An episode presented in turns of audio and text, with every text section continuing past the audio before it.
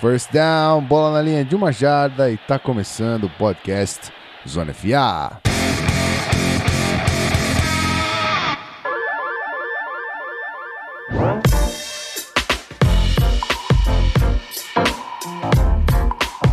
Seja muito bem-vindo, meu querido ouvinte. Você que tá aí na quarta-feira ouvindo esse episódio maravilhoso. E para você, Gasparzinho, que tá aqui na live com a gente, também bom dia para você. Isso aí. Não, a gente tá na companhia dos fantasmas, mas tudo bem. As pessoas não querem competir com a Copa, né? Tá todo mundo querendo entregar aí o seu, seu sua zica pra Argentina, enquanto a gente tá aqui falando de futebol americano que eu acho que é muito mais interessante. Não é não, senhor Rafael Martins? Sou mandando você aqui agora. Se é mais interessante, eu não sei, porque tudo tem o seu devido valor. Mas agora, sábado de manhã, estão aí de desfeita com a gente, mas segunda-feira, quando for pro trabalho, vão procurar o Zona FA, entendeu? Exatamente. Quando chegar no final do dia da quarta lá e chegar na academia, vai procurar o Zona FA lá no podcast. Então, tô, tô, tô guardando. Tô guardando. tá tranquilo. É, é isso aí, é isso aí. A gente tá aqui pra falar de Panthers hoje e nada mais, nada menos que trazer um cara que já entra, abre a porta da geladeira de cueca, já, né? Não tem problema, não tem problema com esse cara aqui. Não é não, senhor Lipe Vieira? Tudo bem, meu filho? Exa exatamente. Estamos aqui no, no, ritmo de pensar se vai ser Pavon aberto pela esquerda, de Maria pela direita e Messi de falso 9. Mas também tem Carolina Panthers para falar que é mais legal que a Argentina, né? É, isso aí, rapaz. um salve para um cidadão que está aqui com a gente ao vivo, que é o senhor Victor Bastos, ok? Bom dia. Bom dia para você que está aqui disposto a ouvir esse bando de maluco falando de futebol americano. E para você que não quis acordar cedo, fica tranquilo. Esse episódio vai pro feed na quarta-feira. Agora normalizamos, né? Estamos aqui fazendo é, AFC NFC, né? Segunda e quarta, mas tudo bem. Então a gente já volta para falar de Panthers, aguenta aí, que é só uns segundinhos a gente já tá de volta. Até já.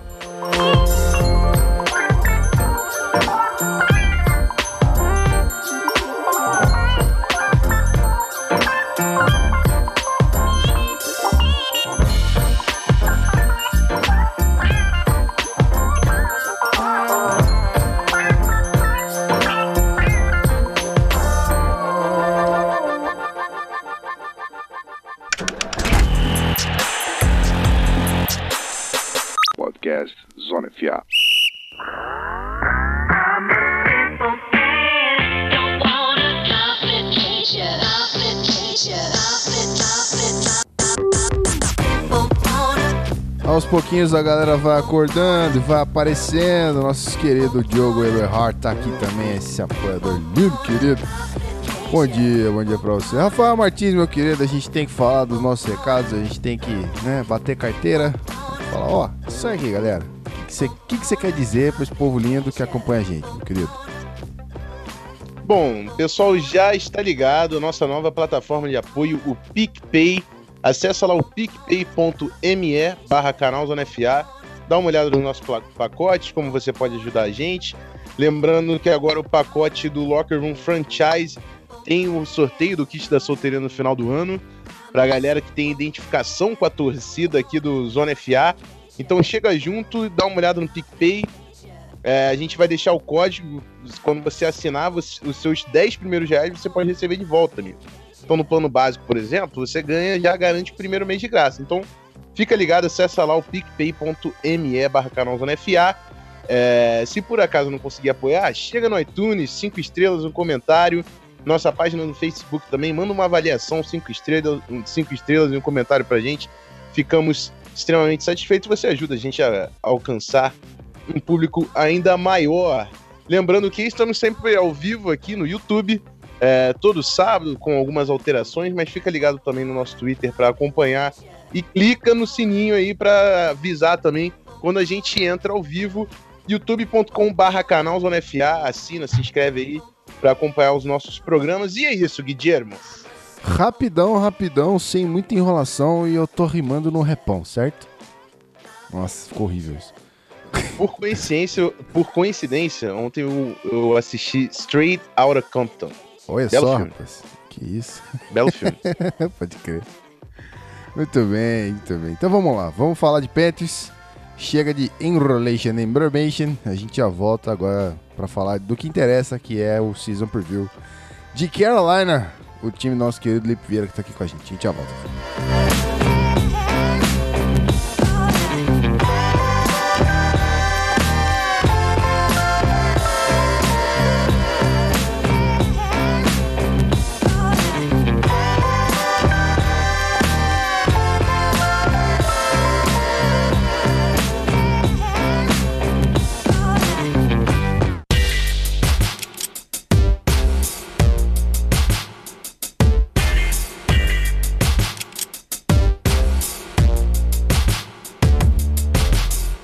É isso aí, agora sim, como diria Galvão Bueno, eu nem sei se é ele que fala isso, estamos ao vivo em definitivo para falar de Carolina Panthers, meus queridos. Vamos falar desse time maravilhoso de Cam Newton e Companhia Limitada. Rapidinho aquele primeiro bloco de recap da temporada, falar o que aconteceu.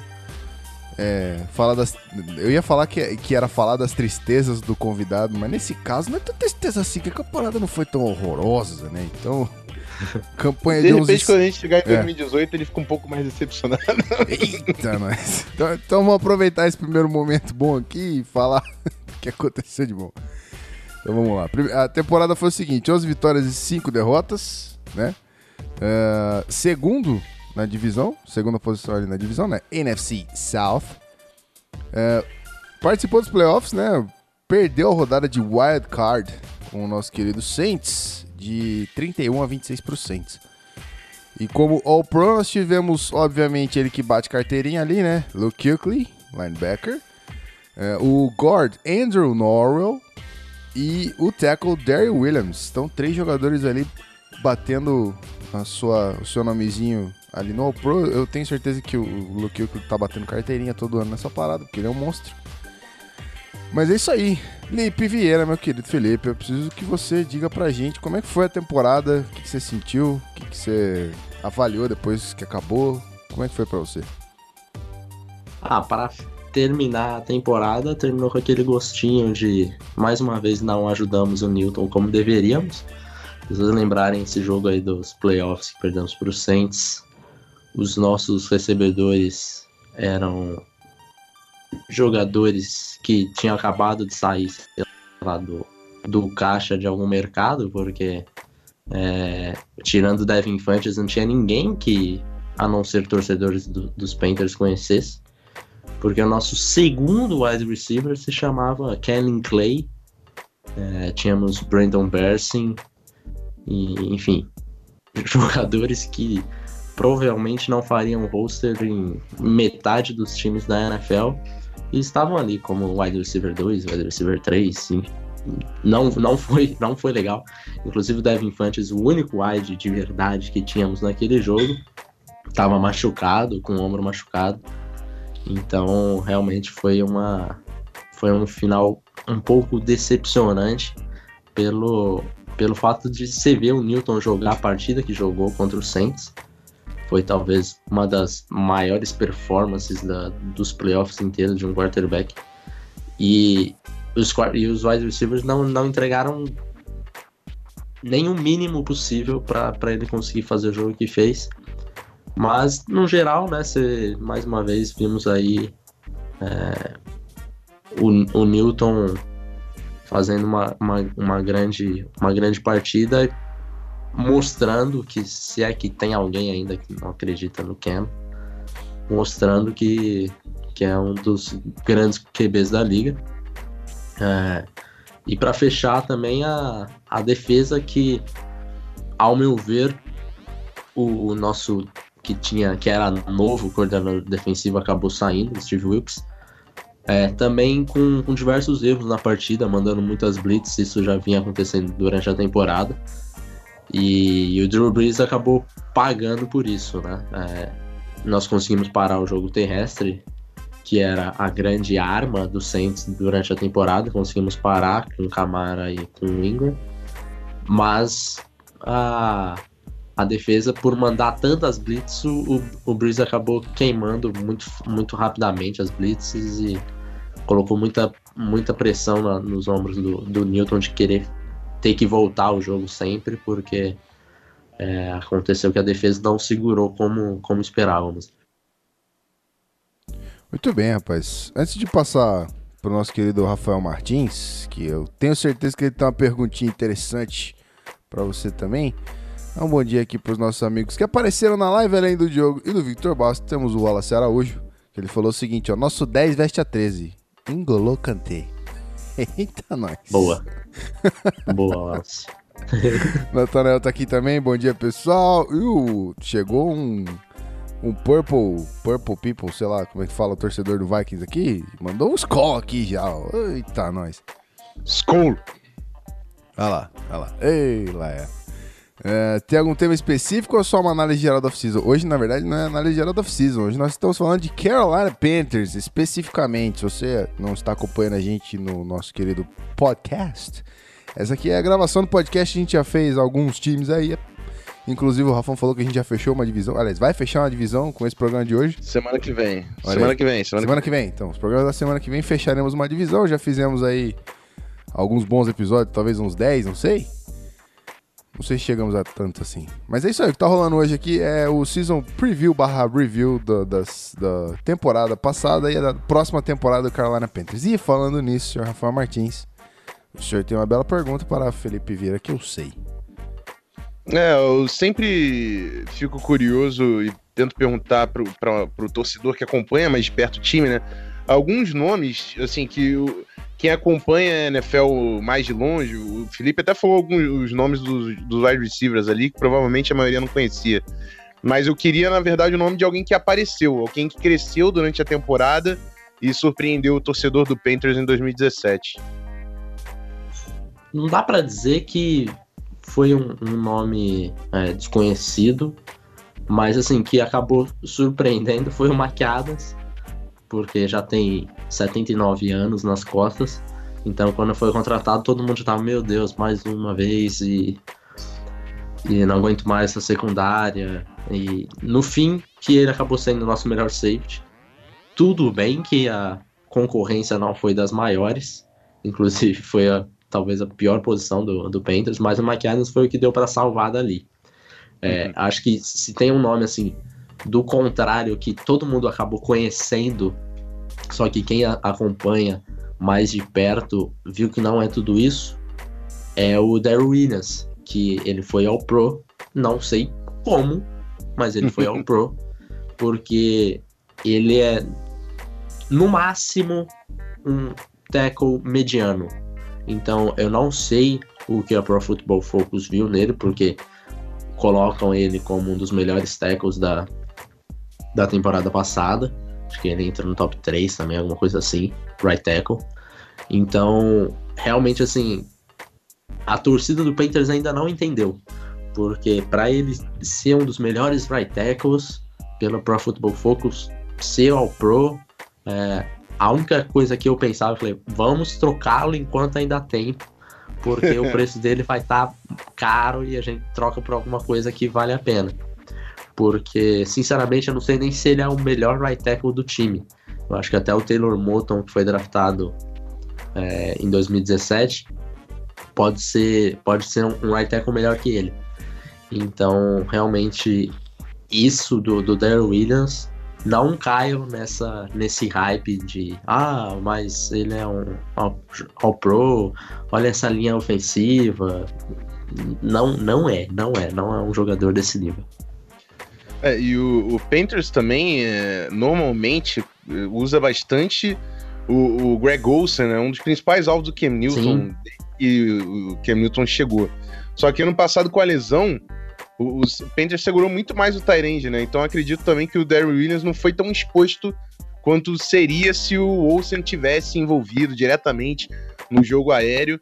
O, o Panthers tinha diversas limitações, inclusive o, o Felipe pode até me corrigir se eu estiver errado, no, no, no, Quick Passing Game, jogo curto, usava muito running backs também, uhum. uma, uma, função que muitas vezes também entra no, no cargo do Tyrande, então acredito que isso também tenha facilitado um pouco ali a vida do, do Daryl Williams, que conseguiu chamar atenção para o jogo dele, para a temporada dele. Mas eu também concordo que não, não acho ele nem top 5 assim da NFL. Teve uma temporada sólida, mas vamos com calma. Exatamente, é aquilo que você falou do, do running back tá certo. E, é, antigamente a gente não, não tinha isso, até porque é, não, não tínhamos nenhum running back para fazer esse, esse check down. Inclusive foi pauta de por muito tempo pela season passada de ah, o Ken Newton não consegue fazer check down, não sei o que. Mas acontecia que ele não tinha nenhum running back fazer check down antes. Você tinha o Jonathan Stewart, que nunca foi o forte dele no, no jogo aéreo. É, o DeAngelo Williams, há um pouco mais atrás, que também nunca foi a característica dele. Tinha o Mike Tobers, que, vamos falar a verdade, né? É um fullback, então como que você vai envolver ele no, no jogo aéreo? É, então o Newton nunca teve essa arma. Com o Christian McCaffrey, é, ele finalmente teve. Então isso, isso ficou claro na, no playbook do Panthers na, na, temporada passada. E com a lesão do Greg Olsen, é, vimos o, o nosso Tyrant reserva, que acabou muitas vezes sendo um ou dois, de repente usava até o fullback como Tyrant. Então o Chris Marhetz e o Alex Arma também é, protegiam não só o, Darren Williams, como do outro lado também o Khalil, que você conhece bem. Então, tanto os dois tackles... Eu não conhecer. É, era, era melhor. tanto o, o Khalil quanto o Williams tiveram muita ajuda também dos guards, que os guards eram muito bons. O Andrew Norrell que saiu, então vamos ver aí o Matt Khalil sendo um pouco mais exposto nessa temporada por, causa, por, por conta disso. E do outro lado, o Trey Turner, que também salvava muitas vezes a barra do, do Darryl Williams. Então, por isso que, que eu tenho minhas, minhas questões com o Williams sendo o Pro. Isso aí, rapaz. Então, acho que a gente pode falar de 2018, né? Já que não necessariamente tudo se encerra bem, a gente pode tentar dar uma olhada pro futuro aí, para ver as questões Temporada 2018 Carolina Panthers, certo? A gente já volta rapidinho.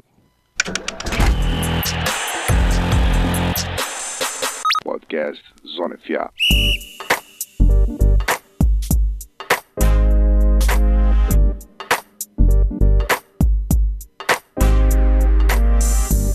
Muito bem, querido ouvinte, vamos falar de 2018. Chegou a hora de projetar a temporada do nosso assunto do episódio. Né? A gente está falando de Carolina Panthers. Hoje temos o time de Cam Newton e companhia limitada. Para começar, a gente vai fazer aquela, aquela velha passada pelas mudanças de coaching staff, front office. Rafão, eu invoco você e vamos nessa. É, o Panthers é um, um, time único aqui no Season Preview que mudou o dono, né? Que foi comprado. É, o Jerry Richardson teve é, o, o, escândalo lá de. Acho que foi de, em relação a abuso sexual, né? No, no início foi. do ano. Foi assédio sexual e, e racismo também. É, tá, tá bem, o amigo, né? Tá. E aí foi praticamente linchado ali do grupo da liga. E esse ano o David Tepper fez a proposta e conseguiu comprar o Panthers. É, pelo que eu li, não foi a maior proposta, a do Tapper, uh -uh. mas era a proposta que tinha mais é, caixa envolvida, né? O, o, as outras propostas tinham muito financiamentos é, para conseguir chegar a um valor maior, mas o Tapper agora é um novo dono Acho, inclusive, que ele tinha uma porcentagem dos Steelers, alguma coisa. Exatamente. Tinha, ele era sócio minoritário dos Steelers. E Caraca. aí teve que vender porque é conflito de interesse, né? Não pode ter dois times na NFL. Mas você tem alguma coisa a falar do Tepper aí, Felipe? Ah, eu acho que o primeiro ponto é, graças a Deus, o Sérgio Richardson, acho que ele era um, apesar de ter trazido o, a NFL para as Carolinas, é, além disso, ele não tinha muitos pontos positivos. Lá atrás, no começo dos anos 2000, a gente já tinha tido o caso de abuso sexual do Jerry Richardson. Ele fez uma entrevista coletiva, chorou, é, falou que, que não era isso e papapá, papapá. Aí novamente apareceu um escândalo, então quer dizer, você perde o benefício da dúvida, né? E foi tudo muito bem documentado, então não tinha para onde ele correr. Tanto é que logo em seguida ele já anunciou a venda, é, que, que estaria vendendo o time. E o, o Dave Tepper, eu não sei ainda muito bem o que achar, mas as primeiras impressões são boas. É, ele comprou primeiro a parte só do Jerry Richardson, que o time era dividido, né? Tinham vários sócios minoritários. É, ele comprou a parte do Jerry Richardson, que era de 48%, e agora, nessa semana, ele falou que vai comprar o restante. Então, quer dizer, ele vai ficar com 100% do, do Carolina Panthers. Eu não sei ainda se isso é bom ou se é ruim, porque a parte boa é que, querendo ou não, o estado de, de das Carolinas são estados um pouco mais conservadores. Então, ele não vem das Carolinas. Então, eu não sei se ele resolveu comprar o time depois, comprar 100%, porque ele estava tendo algum conflito de, de decisão ali com os outros sócios minoritários e falou: ah, vai se lascar vocês todos, eu vou comprar o time e tomo as decisões por mim mesmo. porque logo quando ele chegou, ele reuniu o time é, e teve uma reunião muito aberta a questão de ajoelhar, é, é, aquele protesto contra o hino, contra o hino não, né? Contra as, as, as, injustiças sociais. E era uma coisa que nunca tinha tido com o Jerry Richardson. Tanto é que um dos jogadores que tinha protestado durante esse, esse hype maior foi até demitido depois que, que protestou, que levantou o punho fechado pro ar e foi, foi demitido semanas depois. Então, eu acho que nesse ponto é um ponto positivo. Agora, eu não sei é, ao, ao, longo das decisões se ele vai acabar tomando decisão é, muito precipitada de algumas coisas, porque a gente nunca viu nada, né? Então, é tudo muito no escuro. Mas pelo menos nessas primeiras impressões parece que o time começa a ignorar um pouco essas besteiras de ah, protestar contra o hino, é, enfim, essas coisas que que todo mundo sabe, na minha opinião, acho que aqui do, do Zona FA também. Então, por enquanto, eu tenho gostado do dono. Vamos ver a, a, a seguir, né?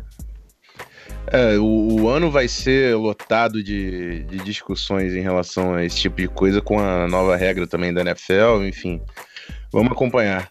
Mas falando de dentro de campo, né? Que o mais importante aqui no programa, é, a comissão técnica de Carolina mudou bastante. É, a gente teve a saída do Mike Shula, o coordenador ofensivo, que foi demitido pela equipe. É, eu, pessoalmente, é um movimento que eu não gostei tanto, mas é, ouvi versões diferentes da torcida do Panthers, eu vou abrir para o Felipe daqui a pouco. Chega no lugar dele o North Turner, é, técnico extremamente experiente aí, com 66 anos, já foi head coach do Chargers, já também comandou o ataque lá de Minnesota e chega agora em Carolina. Colocou como técnico de quarterback o seu filho Scott Turner, que sempre segue o Norv para onde ele vai. É, saiu Ken Dorsey como técnico da posição. E o Ray Brown, que a gente falou há pouco tempo né, no, no review do, do Cardinals com o JP, é, saiu também, foi para Arizona junto com o Steve Wilkes, que a gente vai falar já já. Entrou no lugar dele Drew Terrell como técnico de linha ofensiva Ray Brown que desenvolveu o Norwell, o Trey Turner, jogadores muito, muito interessantes. Então, vamos ver como vai ser a continuidade desse trabalho na linha ofensiva. No lado de defesa, o Steve Wilkes, o, o coordenador defensivo, é o novo head coach de Arizona. É, levou o seu o técnico de linebackers do Panthers, o Al Holcomb, para ser o coordenador defensivo.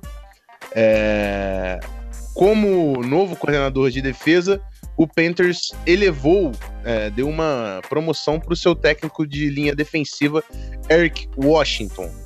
Como técnico de linha defensiva, Brady Hoke assume, e no lugar do Holcomb, Steve Russ é o novo técnico de linebackers do Panthers, que também teve troca na, na coordenação de Special Teams, Chase Blackburn, entrando no lugar do Thomas McGoy, McCock, alguma coisa nesse sentido.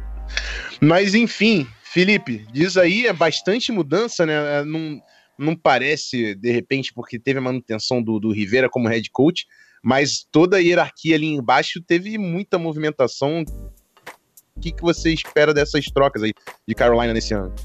É, muita mudança, inclusive nosso treinador de, de secundária também saiu e não veio ninguém para repor. Então eles pegaram os assistentes, os dois assistentes e falou: "Ó, oh, você cuida dos safes, você cuida dos cornerbacks". Então a gente não tem treinador de secundária. É, realmente fazia tempo eu nunca vi tanta mudança assim no coaching staff do Panthers, sempre muito é, consegue manter muito os, os, seus treinadores. Mas assim, a mudança, as principais, vamos falar do, do North Turner e do Eric Washington. Acho que o do North Turner, eu, eu escrevi um post sobre, sobre essa mudança no, no Panthers Brasil, tá lá bastante, bastante coisa que eu, que eu resolvi falar. Acho que tem mais de 1.500 palavras. Vou até deixar o link aqui para vocês. Opa! Mas a princípio, eu não gostei porque a saída do, do Mike Shula me deu a esperança de você finalmente mudar a secundária para colocar alguma coisa inovadora, né? É, que acho que vai, vai mostrar mais, vai ser mais criativo com, com o Newton e algumas coisas nesse sentido acabou que veio o pai do Mike Shula, vamos dizer assim, porque o Mike Shula usava o sistema do, do North Turner, então não vai mudar tanta coisa assim. É, o pessoal que, que é torcedor do Panthers sabe que o Mike Shula era um, um chamador de jogadas muito ruim, então nas situações do jogo ele acabava é, segunda para 10, o cara chamava uma corrida, pelo meio, que daí você não ganhava nada, colocava o Newton numa terceira longa. Então, é, isso eu acho que é um ponto positivo. Eu imagino que o North Turner, por mais que não seja conhecido pelo cara mais criativo nas chamadas, eu sei que não é, mas eu acho que ele chama melhor do que o Mike Shula. É, o ponto negativo é que eu achava ele muito criativo em desenhar jogadas, o Mike Shula. Então, muitas vezes a gente via jogada que saía do college, é, que, que você falava, pô, essa, essa jogada aqui foi um design muito bem feito, muito bem pensado. Eu não sei se eu vou ver muito isso com o North Turner, tanto quanto eu via com, com o Mike Shula. Então, no final das contas, eu acabo que fico quase que na mesma, porque o Mike Shula também não era lá um, um grande coordenador ofensivo. E eu acho que o Northern vai meio que manter o, o nível assim do show. Sobre a defesa, o Steve Wilkes, que foi defen é, coordenador defensivo por apenas um ano, ele era coordenador, ele era treinador da secundária em 2015 e anos antes disso. É, só que ele era extremamente é, competente como treinador de secundária, só que como coordenador defensivo, ele colocou muito, muita, muita pressão na defesa por tantas blitz que ele chamava. Foi de longe o time que mais chamou blitz na NFL.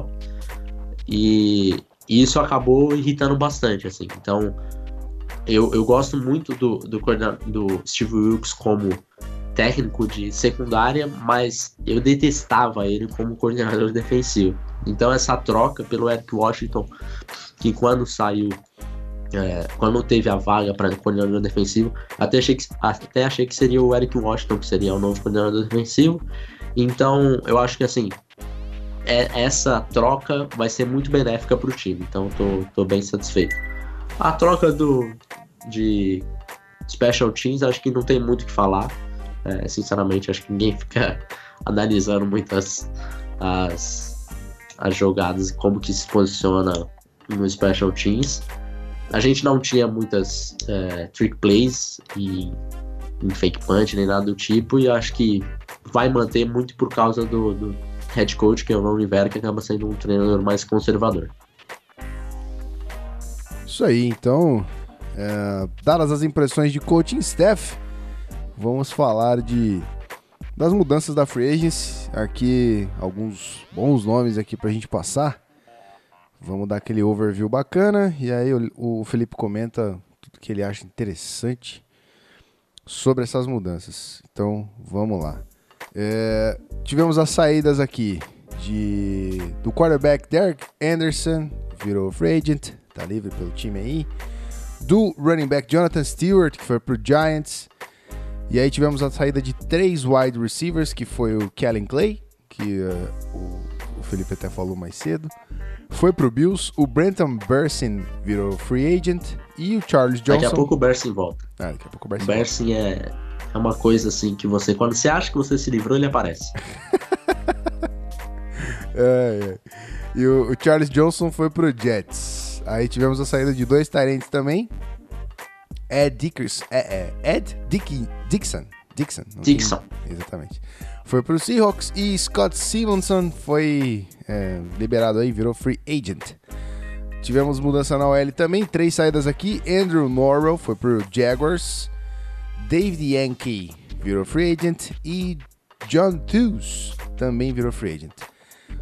É, mudanças agora na linha defensiva ali. O defensive tackle Starlo Tulele foi pro Bills. O defensive end Charles Johnson virou free agent. O linebacker Andrew Gacker, acho que é Gatkar, virou free agent também. O cornerback Teddy Williams foi pro Giants. E os dois safeties, o Kurt Coleman e o Jarvis Bird. Coleman foi pro Saints e o Bird virou free agent. Comenta as saídas aí, Lipe, pra gente. As únicas saídas que realmente vão é, impactar de alguma forma o time, acho que a principal é a do Andrew Norwell, não tem nem, nem dúvidas quanto a isso. Agora não sabemos quem será o nosso guard, vai ficar meio que uma disputa aí no training camp.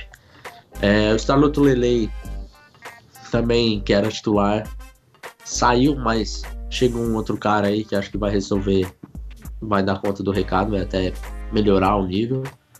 É, Derrick Anderson era um, o nosso QB2 que, que todo mundo já, já pedia a saída dele desde o ano passado. A pré-temporada dele foi ridícula, então ninguém vai sentir falta.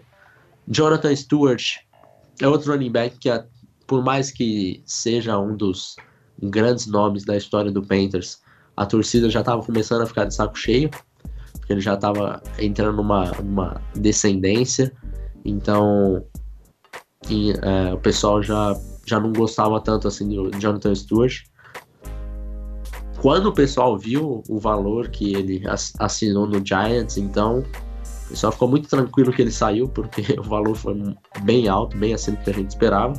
De wide receiver, o Kellen Clay, que eu tenho um carinho muito grande por ele, porque quando eu fui para Charlotte, eu fui ver o treino, o Kellen Clay foi ass- é, dar um autógrafo e tal. E ele perguntou se eu tinha vindo do Brasil e tal, que eu tava com a bandeira do Brasil. Ele falou, "Ó, ah, que legal. Ele me deu a luva dele. Falei, pô, Kevin Clay é foda. Só que Nossa. dentro de campo, não tanto. Então eu prefiro ter a imagem dele daquela conversa que nós trocamos por três minutos e da luva que eu guardo com carinho aqui. Obrigado, Clay. Mas dentro de campo o pessoal não sente tanta saudade assim. É, o Brandon Bears uma hora aparece, porque sempre que tem uma lesão de wide receiver ele chega. É, o Charles Johnson nem jogou na, na temporada passada, ficou machucado. Dos Tyrants, o Ed Dixon, que era o nosso Tyrant número 2, que também a gente não vai sentir falta nenhuma, porque ele é o cara que é conhecido, que bloqueia bem. Ele tem essa fama que bloqueia bem, só que não bloqueia bem. Então não vai fazer falta. Scott Simonson também era outro que acabou entrando muito por causa da, da lesão do Greg Olsen, então é outro que entrava só pra bloquear, não tem nem, nem recepção, acho que na, na temporada. É, do, dos OLs, o Yankee e o Teus nem sequer jogaram. É, linebacker, o Andrew Ligashkar é um cara que jogava só no Special Teams. O Ted Williams era um cara que chegou a correr 4,19 no Pro Day dele. Era o cara inteligente mais burro do planeta, porque é, ele era o, o nosso gunner no Special Teams, que chegava lá em 5 segundos, é, dava o tackle em 5 segundos, só que sempre fazia falta. Então, se é pra fazer isso, melhor não, não, não vir, né? E os safeties, o Kurt Coleman que teve dois anos muito abaixo daquele ano de 2015, que foi excepcional dele, é, e principalmente no ano passado foi mais abaixo ainda. E o Jarvis Bird que também foi apenas ok na temporada passada, não vai fazer muita falta não. Muito bem, então agora a gente vai falar de quem pode fazer mudança para depois a gente fazer aquela opinião da casa, passar para o nosso querido Rafael Martins. Então vamos falar de quem chegou. E esses foram o quarterback Taylor Heinicke, veio do Texans, três running backs aí para completarem a saída do, do Jonathan Stewart. CJ Anderson, que veio do Broncos, Kenjon Barner, que veio do Eagles, e Elijah Hood, que veio do Raiders. E não, não é o, o ator de, do Senhor dos Anéis, tá? É... Ah, Frodo. Embora seria bom se ele tivesse pudesse usar o anel, ficar invisível, chegava na endzone, tirava o anel, tô aqui, tô touchdown. aqui, touchdown, porra. Grande estratégia. é, é. Também tivemos a chegada do wide receiver Jarius Wright, que veio lá do, do Vikings. Duas adições aqui na OL. Tivemos o Jeremiah Sarles, Searles, não sei, o, o Rafão deve saber melhor, que veio do Vikings, e o Dorian Johnson, que veio do Texans. Uh, para defesa tivemos o defensive tackle Don Terry Poe, que veio do Falcons, dois cornerbacks aqui, o Ross Cockrell, que veio do, do Giants, e o Lorenzo Doss, que veio do Bills.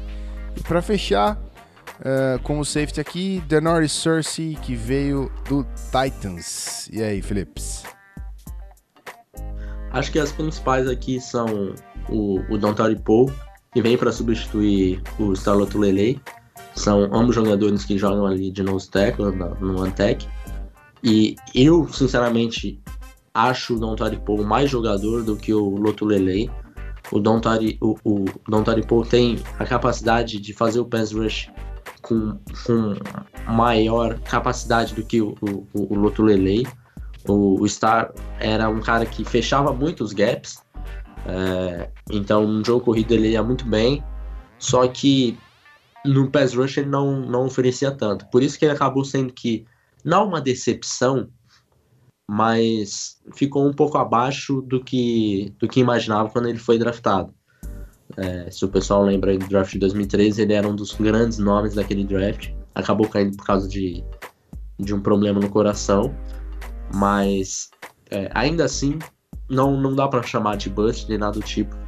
Mas ficou devendo um pouco uh, sobre o que pessoal imaginava dele na NFL. Acho que o Lontory Paul entrega um pouco mais, é, mais no, no pass rush. Acho que no, no jogo corrido consegue entregar tanto quanto. É, de running back aí, o, o CJ Anderson, com certeza é um dos nomes que a torcida ficou bem empolgada, porque acho que é uma evolução ao, ao Jonathan Stewart. E acho que o CJ tem mais a capacidade de, de receber passe também, que o Jonathan Stewart não tinha. É, até acho que Jonathan Stewart, no auge, conseguia é, ser melhor do que o que o CJ apresentou até agora. Mas o, aqui, como eu já falei, o Stewart já, já tá numa decadência. Uh, quem mais? O Jerry Wright, Wright, o Rafão conhece bem, acho que vem para ajudar nesse grupo de, de recebedores jogando pelo slot. Então é um cara que faltava um pouco pro Panthers. Então, por mais que não seja um nome muito conhecido, acho que ele vai acabar agregando. Certamente melhor do que o, o que tínhamos, é, ele vai ser. De cornerback aí temos o Ross Cockrell, que fez uma boa temporada no Giants, tinha feito também no, nos Steelers um pouco antes. Só que ele é aquele cara que é o reserva que quando entra, entra bem. Não dá para você contar que ele vai ser o seu cornerback titular desde, desde o começo da temporada, nem nada do tipo. É, então acho que ele é um cara para dar um, uma profundidade legal no, no elenco de, de, cornerbacks. O Denari Cersei vem para ser titular, mas é uma coisa que, a, que o Panthers já vem errando há, há um tempo já, de não dar o devido valor para secundária. E acho que ele é um nome que no máximo pode ser sólido, nada muito mais do que isso. É, então, mais ou menos como o James Bird veio na, na, temporada passada, não sei se ele, se ele vai conseguir entregar tanto mais que o Bird, não.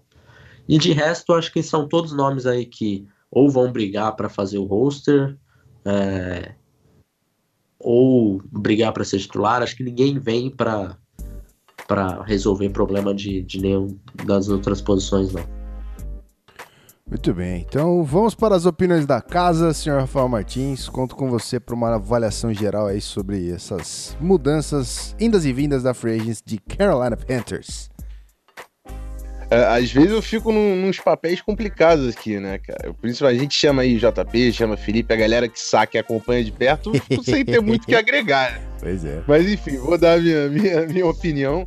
É, começando pela chegada do CJ Anderson, que vai fazer o papel do Jonathan Stewart, acho importante, principalmente porque o Panthers limitou bastante o McCaffrey em situações próximas da endzone, né, em goal line, é, correndo entre os tackles, ele ia bem, mas quando o campo encurtava cada vez mais, o, Panthers, o Panthers tendia para o Jonathan Stewart. Acho que o CJ Anderson vai ser importante para essa rotação, não sei se o encaixe faz tanto sentido na minha cabeça, porque o Norv sempre trabalhou com power. E eu acho o CJ Anderson aquele one cutback que vai muito bem em esquema de zona. Então, vou ficar curioso até para entender como é que vai funcionar isso. É... Falando sobre jogadores do Vikings, que assim, o, o Wright é um que quando o, o Panthers assinou, falei na hora com o Felipe que foi uma boa contratação. É um cara que eu dava muito valor em Minnesota, apesar de pouca gente conhecer, mas vai assistir os jogos do, do, Vikings, principalmente o Minnesota Miracle, antes do, do milagre do Diggs, tem alguns milagres do Wright, que ele era o nosso cara na terceira descida para converter, era, era o, o, o Jarvis Wright, ele era um jogador que ficou caro no final do contrato dele, estava recebendo algo perto de 5 milhões e o Vikings precisava de espaço teve que abrir espaço né, para contratar o Kirk Cousins, o Sheldon Richardson, enfim. Acho que vai ser uma boa adição aí pro, pro Panthers. O Rafão, sobre o Wright, foi engraçado quando perguntaram dele do Northern, né? Que ele já, já trabalhou com o Turner, uhum. e perguntaram para ele sobre o ataque que ele estava achando. Ele respondeu: Eu poderia ensinar o ataque de North Turner para uma criança. Então, é um cara que conhece bem aí o North Turner. Sim, sim, sim. Passaram algum tempo juntos lá. O Searles também, que parece até que vai disputar a vaga para guarda titular. Eu não gosto muito do Searles como titular, mas é, vejo bastante. É um grande problema. É, é um grande problema. Mas eu vejo o valor nele como jogador reserva de linha ofensiva, porque você precisa que um reserva de linha ofensiva tenha versatilidade de posição, que é o que o Searles oferece. Acho que ele consegue ser um left guard, um right guard e um right tackle mediano. Em, nos jogos bons, é claro, né? Ele tem seus momentos ruins, mas isso é bom porque reduz o número de jogadores de linha ofensiva que você precisa levar para a temporada. Mas como titular, eu realmente não aconselho. Tendo Taylor Moton, por exemplo, que o, o Felipe falou que não está sendo aproveitado, eu, preferia ver o Moton como guarde, que seja, do que o Searles. Vamos acompanhar como acontece. O Paul tem. O, o Felipe analisou bem, é um cara que é um nose tackle, consegue é, ocupar dois bloqueios no gap A e ainda tem uma certa, um certo atleticismo, conseguindo fazer tackles na sideline em situações específicas. Então acho que é um bom jogador e o, o, o Panthers conseguiu ele por um valor menor do que o Bills pagou pelo Starlo Tulane. Então é, achei uma vitória também aí do, do, do Panthers nesse sentido. E de free agency é basicamente isso. Então a gente pode falar de trade, não é não? Simbora, são duas rapidinho, né? Então deixa contigo depois o draft é meu. O que, que você acha? Beleza. É, o Panthers aqui, uma troca que aconteceu já no, na temporada passada, né? Mandou o wide receiver Kelvin Benjamin pro Bills e conseguiu uma escolha de terceira e sétima rodada no draft, que a gente vai falar já já. E também teve a troca entre o corner Daryl Worley, que foi para o Eagles, e o Panthers conseguiu pelo corner, o, em troca, o, o wide receiver Torrey Smith. É, o wide receiver era uma posição de necessidade né, em Carolina.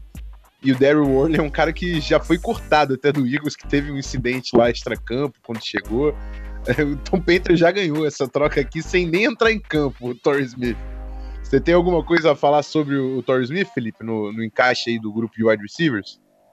É, eu, quando, quando aconteceu a troca, não fiquei muito satisfeito, não. Achei que o Panthers tinha perdido a troca. É, porque eu acho que o Orley é um cara que, que teve seus momentos, um jogador jovem, uma posição que é cara, né, cornerback.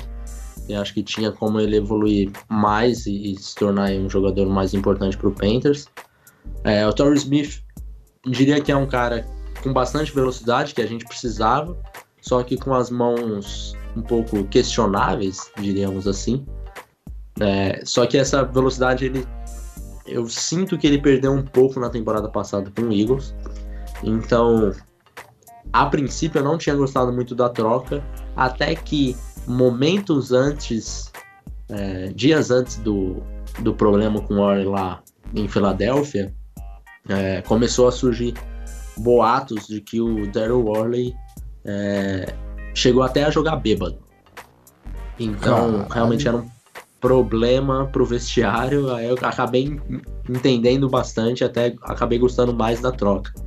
É, ele, quando saiu, quando teve a troca, ele saiu atirando pro lado do Panthers. Então, geralmente, quando o cara sai atirando assim e surge esses tipos de boatos, é, você imagina que não era um grande jogador de vestiário. Então, e daí logo em seguida saiu o caso dele, que ele ficou bêbado dentro do carro, apagou dentro do carro, é, atrapalhando o trânsito. A gente já ficou mais claro ainda que o boato deve ser verdade. Então, para mim, acho que a troca ficou de bom tamanho.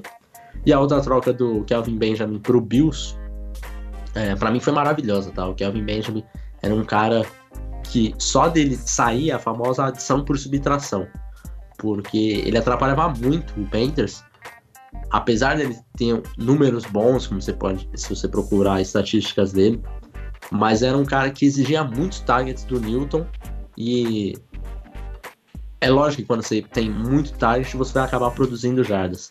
Então ele é um cara lento, não encaixava com, com, com, com o Newton, um cara lento que às vezes não tinha competitividade que era necessária para ganhar a bola no alto, é, não usava muito bem o corpo dele, que é um cara, você imagina, 6'5", o peso que ele tem, você imagina que é um cara de, de end zone, que vai buscar a bola lá no alto, não vai ter para ninguém. É, em certos momentos da temporada a gente via cornerback de 5'10", sendo mais físicos do que o Kelvin Benjamin. Então, pra gente, para mim foi uma, uma troca maravilhosa. O problema foi que acabamos gastando essas, essas duas escolhas aí por jogadores que eu não gostei, mas nós falaremos isso mais pra frente no draft. Ah, muito bem, então aquele soninho, vamos falar de draft. É, foram oito escolhas e elas foram as seguintes. Uh, escolha 24, primeiro round, nós tivemos o DJ Moore, wide receiver lá de Maryland. No round 2, escolha 55, Dante Jackson, cornerback de LSU. Uh, na escolha 8-5, terceiro round, Rashan, Rashan Green, é, Rashan Green não, Rashan Golden, Rashan Golden, cornerback de Tennessee. Uh, de quarta rodada, duas escolhas aqui. 101, Ian Thomas, tight end de Indiana. E na 136, Marquis Haynes, defensive end de Ole Miss. Na escolha 161, quinto round, tivemos Jermaine Carter Jr., linebacker de Maryland. E no sétimo round, duas escolhas aqui.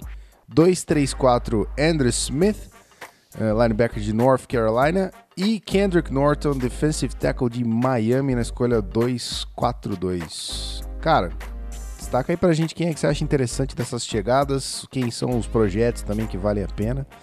Manda bala, Felipe. Os três jogadores, as três escolhas que eu gostei mais por questão de custo-benefício foram o DJ Moore na primeira rodada, o Ian Thomas na quarta e o Kendrick Norton na sétima. Acho que o, o DJ Moore era um cara que a gente precisava de um wide receiver desse tipo. É, lá no começo eu falei como o Panthers jogou com um monte de desconhecidos num, num jogo de playoffs. Acho que o Panthers já tocou bem essa, essa necessidade. Vieram aí três jogadores é, para integrar o, o, o, grupo principal de wide receiver, quer dizer, o Moore, o James White, que nós já falamos, e o Torrey Smith.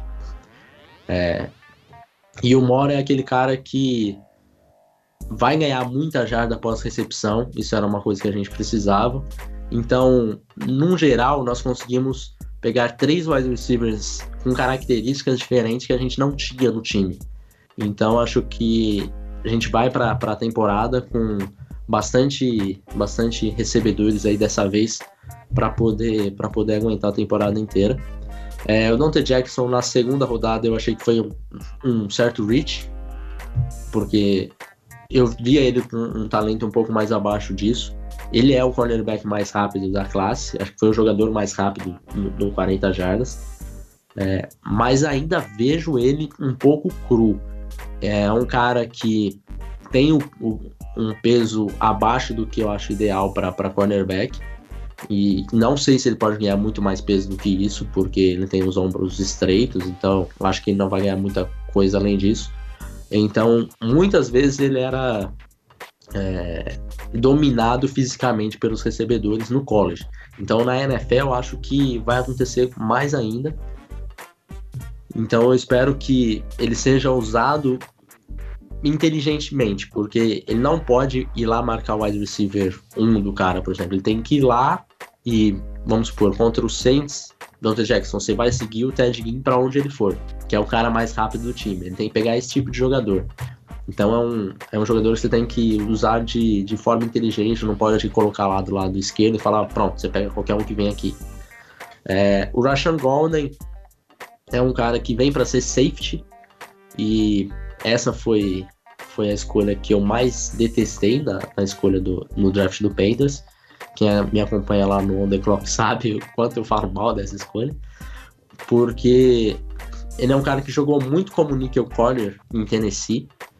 É, quando ele foi draftado, eu falei, pra que vocês estão draftando mais um níquel? A gente tem bastante níquel no time. É, no fim que ele vai, vai ser deslocado para safety. É um cara que não tem atleticismo. O atleticismo dele é muito abaixo, quer dizer, você não pode jogar ele como single high safety, porque ele não tem é, velocidade para acompanhar, para fechar um, um, uma quantidade de campo muito grande. É, não sei como que o Panthers vai utilizar o Rashan Golden na temporada, porque acho que a, a melhor opção seria ele usar como nickel corner. Só que a gente já tem tanto níquel no time que acaba que ele vai ficar meio sem, sem valor. Então, não sei se, ele, se eles vão usar ele como strong safety. Acho que acaba sendo a posição é, mais certa para ele, pelo que eles estão pensando.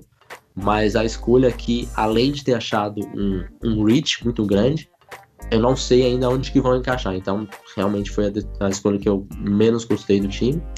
O Ian Thomas Tyrande, um, um jogador que tem bastante potencial. Então, eu até imaginava ele é, caindo num time exatamente como o Panthers, que já tem um Tyrande número 1 um definido, é o caso do Olsen, e ele vai acabar é, crescendo ao longo das temporadas, porque ele tem muito atleticismo, só que ainda é um jogador um pouco cru, tem que dar um, certo tempo aí para ele desenvolver. O Mike Keynes, outra escolha que eu não entendi, porque quando eu fui fazer scout dele, eu via ele um jogador como outside linebacker para 3-4, um jogador só de 300, 230 libras. É, ele vem para ser defensive end, quer dizer, então você precisa ganhar pelo menos mais 10 quilos, 12 quilos para ele ser um defensive end no Panthers. É, a não ser que você use ele exclusivamente como pass rusher em jogadas terceiras descidas, é, em, em pacotes especiais. Então eu não sei se o valor dele vai ser o suficiente para ele fazer o, o roster. É, vamos ver aí. É, eu acho que ele já é um jogador velho, já tem 24 anos também. Então, até ele desenvolver né, o peso ideal para ser um defensive end mesmo, não acho que ele vai ser titular no Panthers nem nesse ano, nem no, nos próximos três.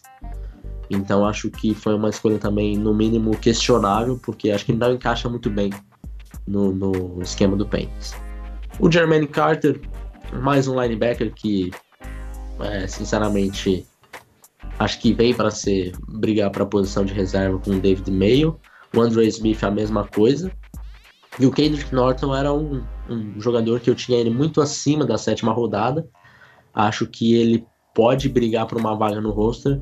A questão é que nós estamos bem servidos de defensive tackle. Então, Acho que ele, de repente, se ficar no practice squad, é, entrar na temporada que vem, acho que, que vai, ser uma, vai ter sido uma boa escolha. Mas ele vai brigar aí com o Kyle Love para fazer o roster do Panthers. Muito bem, rapaz. Então, vamos para as opiniões. Muito. Tem mais gente aí? Não, não. Ah, tá. Perguntando se eu não me estiquei muito aí. Ah, imagina. A casa é sua, filhão. Hoje você vai falar o quanto você quiser. É, vamos falando em casa, então, vamos falar das opiniões da casa, nosso querido Rafael Martins. Se, se apresente para dar aquele aquele overview, aquelas opiniões sobre essa classe maravilhosa ou não tão maravilhosa assim, não sei. e aí? Marca um minutinho que tocou o interfone aqui, vou ter que atender. Pra não Marco ficar um vazando. minutinho e fico aqui com o Felipe, a gente canta Macarena, a gente faz outras coisas. mara- Ó, vou aproveitar aqui, ó. Voltei. Ah lá, chegou. Pronto. Perdão, Não preciso mais, É, simbora. não preciso mais tirar assunto do sovaco agora. Pode. Vamos lá. Vai lá. É, eu, eu- eu disse que eu tava numa situação complicada, que o Felipe acompanha o, o Panthers de perto, agora pegou um nicho difícil, né? Que é draft do Panthers, ficar falar mais com o Felipe é complicado. Exato. Mas eu vou tentar dar minha, minha, minha impressão aqui. DJ Moore é um cara que eu gostava bastante, é, era o meu wide receiver número 2 da classe, era uma necessidade do Panthers. é, a- achei até curioso que eles são na frente do, do Ridley, não foi, Felipe? Uhum, foi. que surpreendeu a, a rapaziada que o Reader era visto como, pela maioria, como o melhor wide receiver da classe, e o Panthers fez a decisão pelo Moore. É, acho que tem tudo para se tornar o, o go-to guy do Cam Newton. É, depois do Greg Olsen, é claro, né, gigante do, do time. O Dante Jackson é exatamente o que o Felipe falou, jogador de velocidade. É, Ian Thomas é um cara que eu acho que também consegue agregar no, no jogo aéreo, mas vai ter que, que trabalhar também nesse início, mas escolha de quarta rodada, é, esperado até. E um outro jogador que eu posso dar um parecer é o Kendrick Norton, que era o, o nose tackle de Miami. É, eu sempre falo da cultura que o Miami estabeleceu, principalmente na última temporada, com, com a, a- a turnover chain, né? Então, to, todos os jogadores de defesa, eles têm muito a, a, a sede por tentar forçar o turnover. Nunca foi muita do Norton, que era um cara no tackle, nunca foi tanto pass rusher, mas é um cara que tentava constantemente entrar no backfield. É, o Felipe falou que o grupo de defensive tackles ali do, do Panthers já é, já é cheio, né? Mas o, o Norton é um cara que eu acho que tem, tem como sim é, tentar dar aquela cavadinha para ficar no, no roster do Panthers. É, por, pelo, por, por esse instinto, né? De tentar quebrar o pocket não ser só aquele cara que vai é, plugar e sustentar dois bloqueios na linha de scrimmage durante to- todos os jogos. Mas basicamente é isso, né? O, o- o mais importante aí, que era um alvo para o Cam Newton, que era necessário, o Panthers fez questão de endereçar imediatamente na primeira rodada com o DJ Moore, e é o que traz maior expectativa aí para o ano de 2018. Muito bem. Ano de 2018, e é aí que a gente entra com aquela perguntinha maravilhosa pro nosso convidado, que é colocar ele numa situação difícil de ser clubista ou não ser clubista, mas todos eles em sendo muito políticos e muito, muito concentrados. É, meu querido Lipe Vieira, eu queria saber de você a meta pro Panthers esse ano e por que dessa meta aí. Seja ela ousada ou não. Olha, é, eu acho que assim. Acho que o time tem sempre que pensar em playoffs. Daí você chega em playoffs e meio que vê o que acontece. O Panthers tem conseguido manter isso com uma certa frequência. Nos últimos cinco anos esteve nos playoffs em quatro. É, apenas em 2016 que ele ficou fora. É, eu acho que tem que tem que chegar nos playoffs ali, de repente brigar ali pela primeira, segunda seed e para já ter uma vantagem aí na a vantagem do bye, jogar em casa. E ali é torcer para que jogadores não se machucam, porque querendo ou não, isso faz, conta muito na NFL. Acho que muitos dos times que chegaram no Super Bowl dos últimos anos também passa muito pela sorte de não ter jogadores essenciais terem se machucado. Acho que a única exceção é, é o Eagles que machucou o Wentz, entrou o Nick Foles que foi brilhante nos playoffs. Mas acho que do restante, se a gente parar para pensar ali no, no roster do, do Eagles também, não teve muitas lesões que o impediram de, de chegar onde chegaram. Então, acho que o objetivo é ser em playoffs e lá você imagina ver o que, que acontece. Torcer para ninguém se machucar, ninguém muito, muito importante se machucar e, e lá é tiro no escuro, né? Foi-se no escuro e vamos que vamos. Olha aí, rapaz, mais uma opinião come- comedida, né? Segura, tranquila. Mas é. É, não que pode ser muito. É Super Bowl 16 anos. É que aqui a gente quer tocar a sirene, é. né? Então a gente espera. Su- Super Bowl or Bust. É. Tá Mas eu, sinceramente, assim, olhando o time que tinha no ano passado e com esse, eu tenho maiores expectativas, assim. É, na temporada passada, o nosso draft inteiro se machucou, com exceção do Christian McCaffrey. Então, a gente vem basicamente para esse ano com basicamente dois drafts. Além das trocas, então acho que tô bem esperançoso, acho que dá para fazer uma campanha melhor que foi no ano passado. Muito eu bem. só não queria deixar esse programa terminar se eu falar que o North Turner não me desce, tá? Não É, também não, mas o, Mas o também não me descia, então é, eu estou acostumado à escuridão, Rafão. é justo, é justo. Tá certo. Então esse clima maravilhoso aqui que a gente sobe a trilha e vai pro bloquinho de encerramento. Tem uma pergunta maravilhosa aqui do nosso querido Natanael. Essa é muito boa, a gente vai ler então já já assim que acabar aqui a nossa gravação. Você que tá na live, segura aí antes do joguito. Não nos abandone, ok? A gente já volta.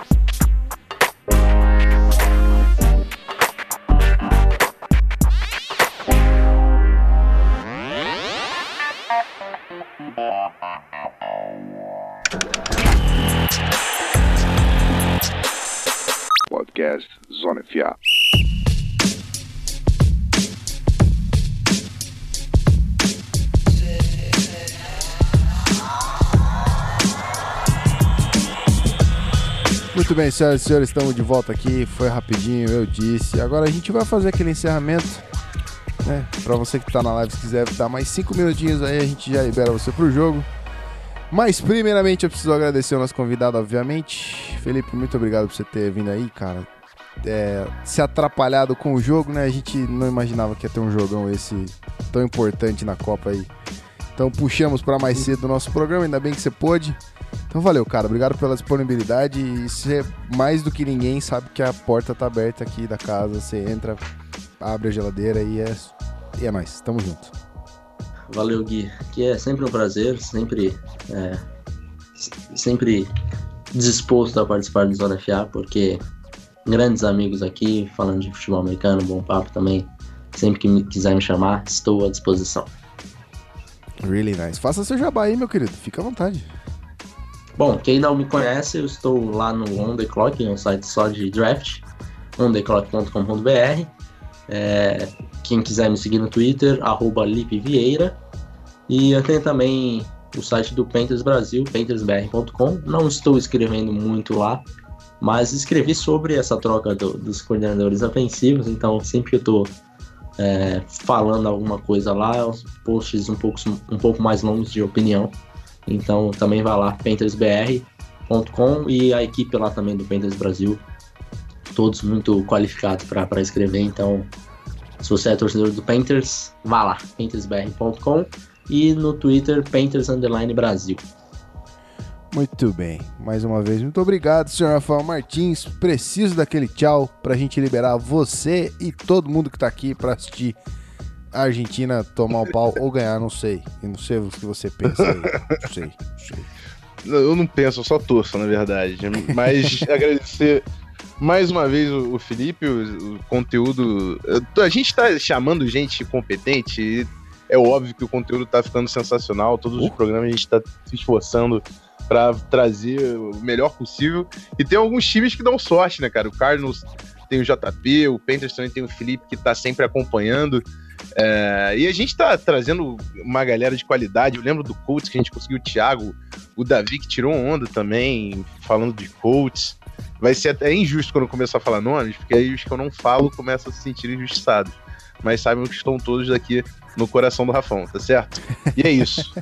É, só para mandar o recado, né? Porque agora eu posso falar oficialmente, semana que vem temos Buffalo Bills com o Fernando do site Cover 1 e New York Giants com a galera do, do Giants Brasil. Dois programas da semana que vem, vai ser sensacional. Cola com a gente, vai ser no sábado mesmo, 10 e 11 horas, como fazemos sempre que possível, e é isso. Não deixe de passar lá no PicPay, hein? picpay.me barra canal Zona FA, dá uma olhada nos pacotes e ver se assina para chegar junto no nosso grupo de discussão e ter acesso às postagens exclusivas.